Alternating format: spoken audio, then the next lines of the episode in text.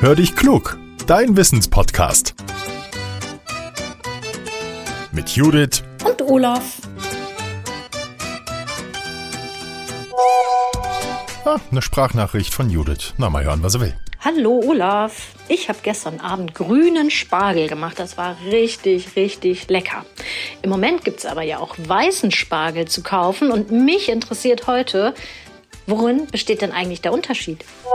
Judith, also ich mag den weißen Spargel noch ein bisschen lieber als den grünen. Deswegen ist es super, wenn es den im Frühjahr gibt. Wann die Ernte beginnt, das hängt vom Wetter ab. Normalerweise gibt es das Gemüse ab April zu kaufen und bis zum 24. Juni werden die Stängel von den Feldern geholt. Danach ist Schluss, denn die Pflanzen sollen ja Zeit haben, um sich zu erholen und im nächsten Jahr wieder genügend neue Sprossen bilden können. Wenn in Deutschland Spargel angebaut wird, dann ist das normalerweise der weiße Spargel.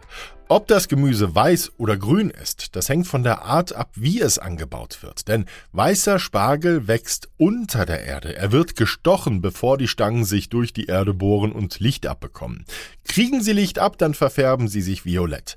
Bei dem grünen Spargel, da läuft's anders. Der wächst von Beginn an über der Erde. Und weil er Sonnenlicht abbekommt, erhält er seine grüne Farbe. Er bildet nämlich bestimmte Stoffe, die ihn zum Grünspargel werden lassen. Grünspargel schmeckt auch ein klein bisschen bisschen anders. Er enthält mehr Vitamine und er muss nicht so stark geschält werden. Nur ganz unten am Stängel muss das sein.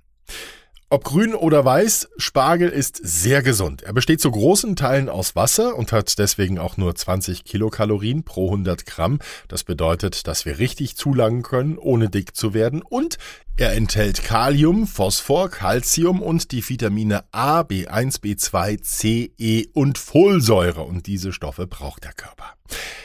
Ich bin schon ganz gespannt, was wir uns nächste Woche angucken. Wenn ihr auch mal eine Frage für uns habt, dann nehmt sie bitte als Sprachmemo auf und erzählt uns, wie ihr heißt und woher ihr kommt. Die Nachricht, die schickt ihr an hallo at podcast-factory.de. Darüber freuen wir uns und teilt unseren Podcast gerne auch, wenn er euch gefällt und lasst uns eine gute Bewertung da.